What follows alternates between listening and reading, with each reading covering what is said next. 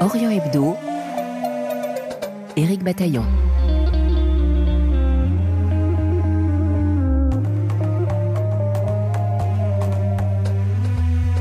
De la politique à l'environnement, des conflits armés aux mouvements sociaux, l'artiste franco-syrien Fares Kachou analyse nos sociétés et leur dysfonctionnement. Son œuvre, minimaliste, est à mi-chemin entre le slogan, l'affiche et la grande peinture.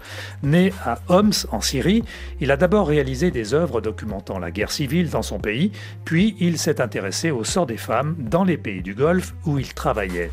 Désormais, il élargit son champ d'études aux questions liées à l'environnement et au futur de l'humanité. Il est exposé jusqu'au 14 juillet à l'Institut du monde arabe de Tourcoing, où nous l'avons rencontré aux côtés de la commissaire de l'exposition, Nadine Fatou. Un reportage à retrouver en podcast sur notre application Pure Radio.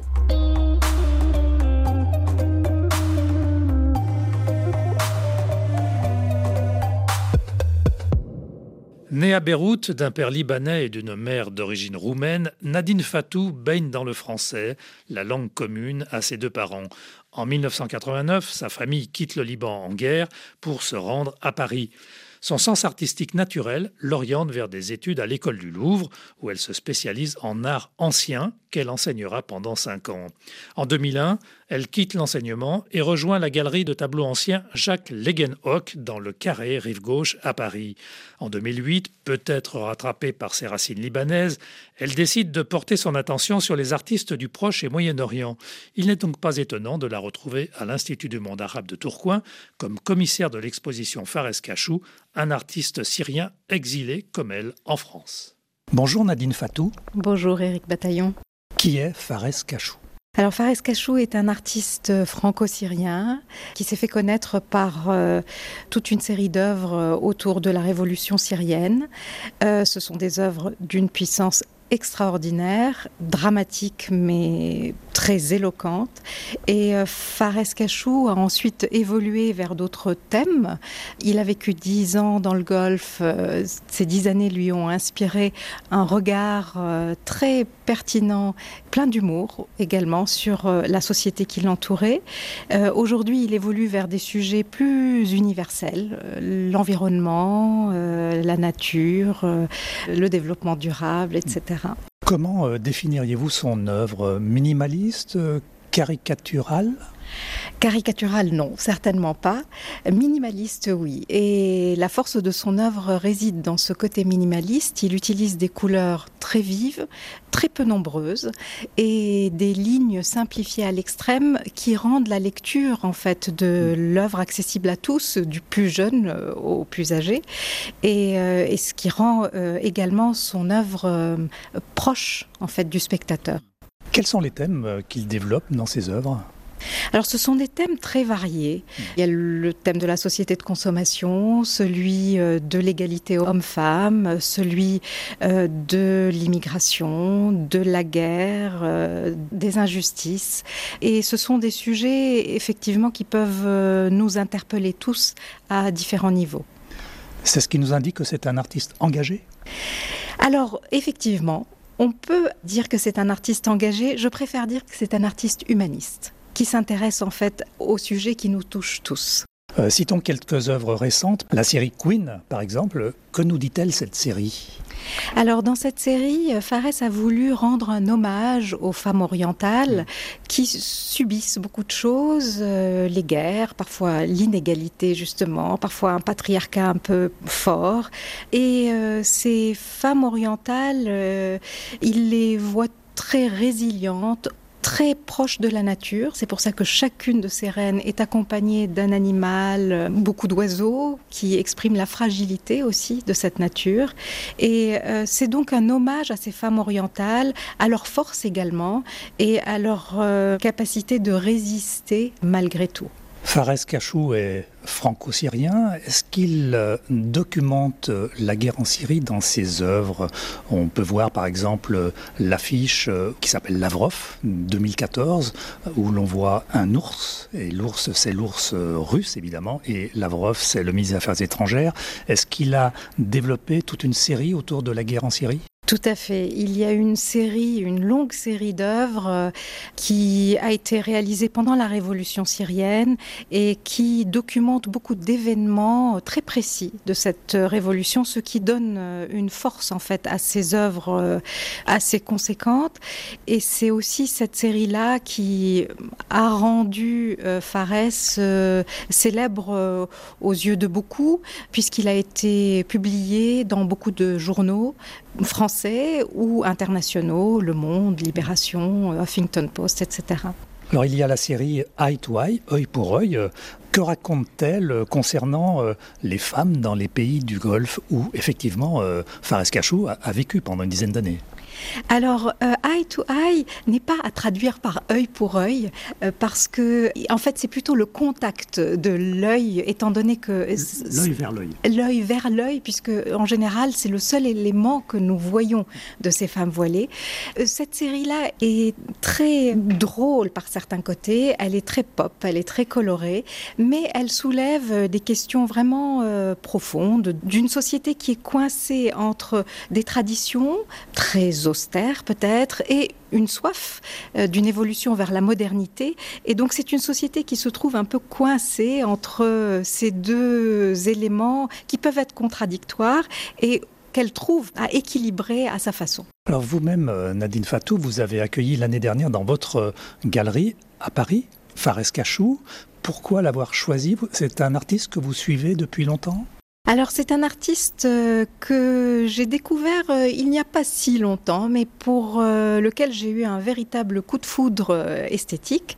L'art de Fares parle beaucoup à notre sensibilité moderne et au-delà de cela, il invite vraiment le spectateur à se poser des questions.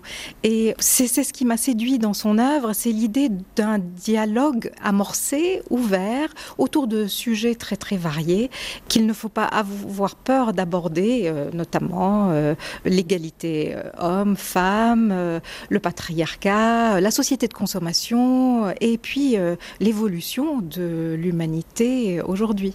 C'est un artiste qui est dans notre temps. Absolument.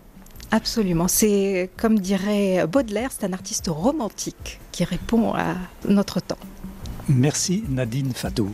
Je vous en prie, Éric Bataillon. Aujourd'hui galériste, Nadine Fatou organise chaque année plusieurs expositions, dont l'une a été consacrée à Fares Cachou à l'automne dernier au Carré Rive Gauche à Paris.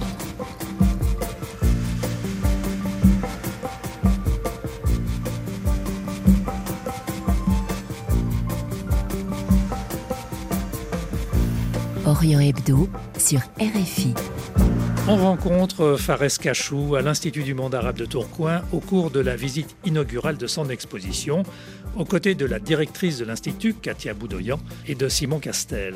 L'artiste a obtenu un doctorat en art numérique et communication visuelle à Paris au début des années 2000 et cela s'observe dans la qualité de son travail. Entretien.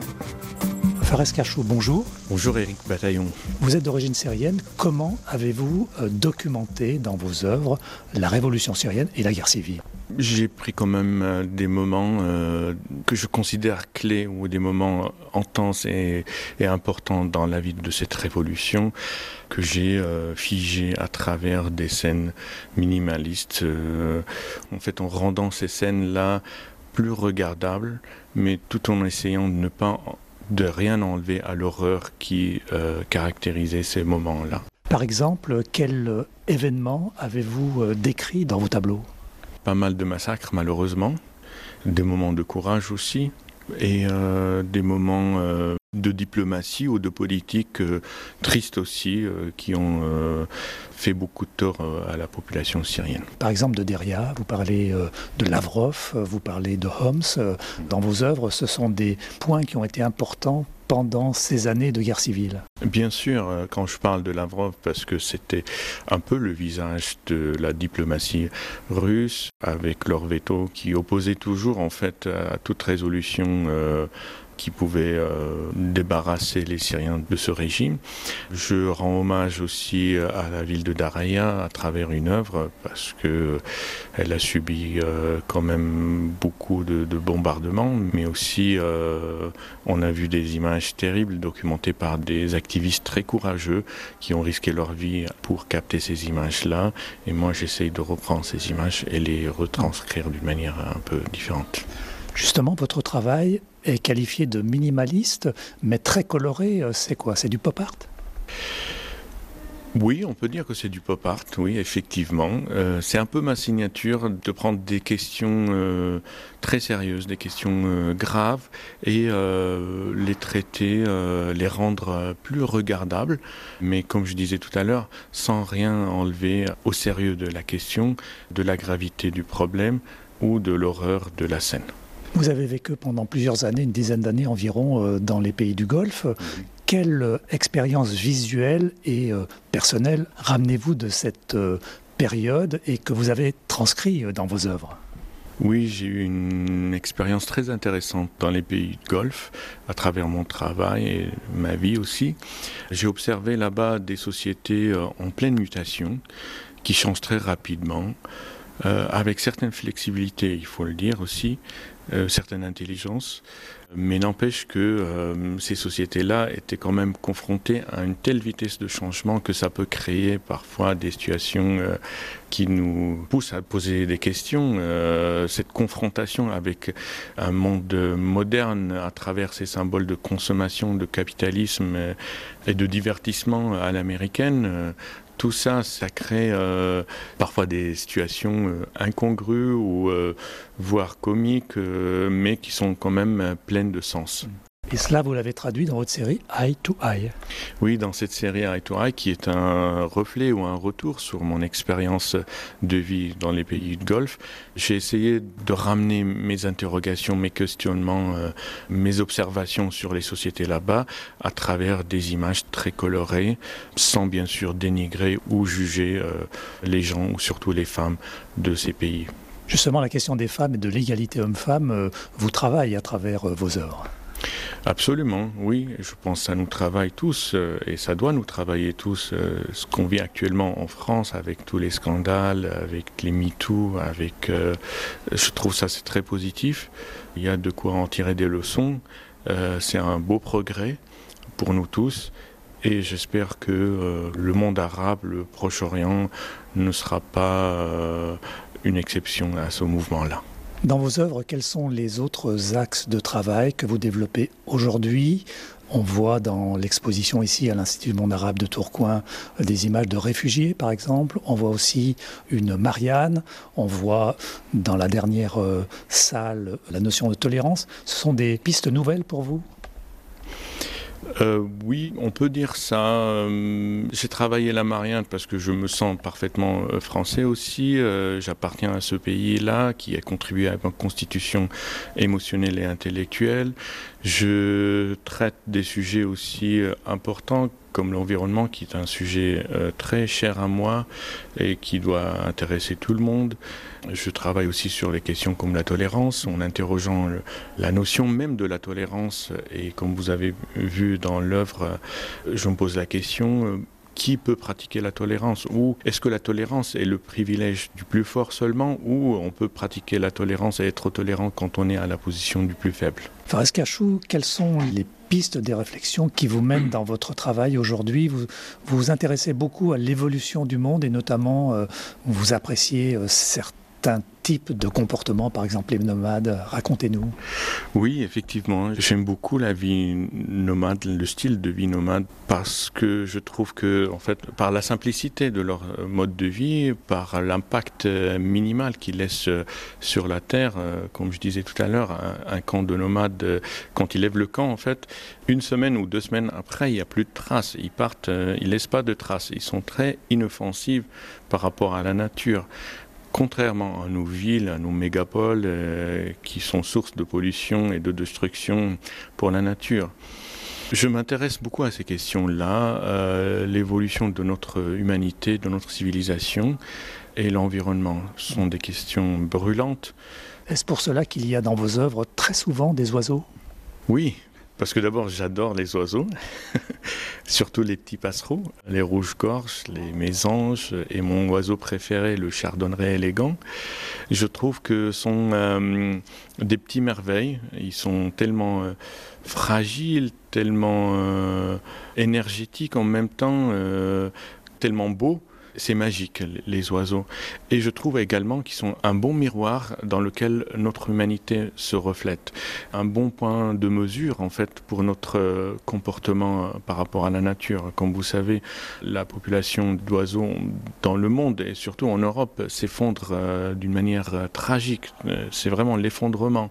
Et les, les insectes aussi. D'ailleurs, ces deux effondrements sont liés ensemble. Et ça, ça doit nous faire poser des questions sur notre présence sur cette terre et sur notre rôle.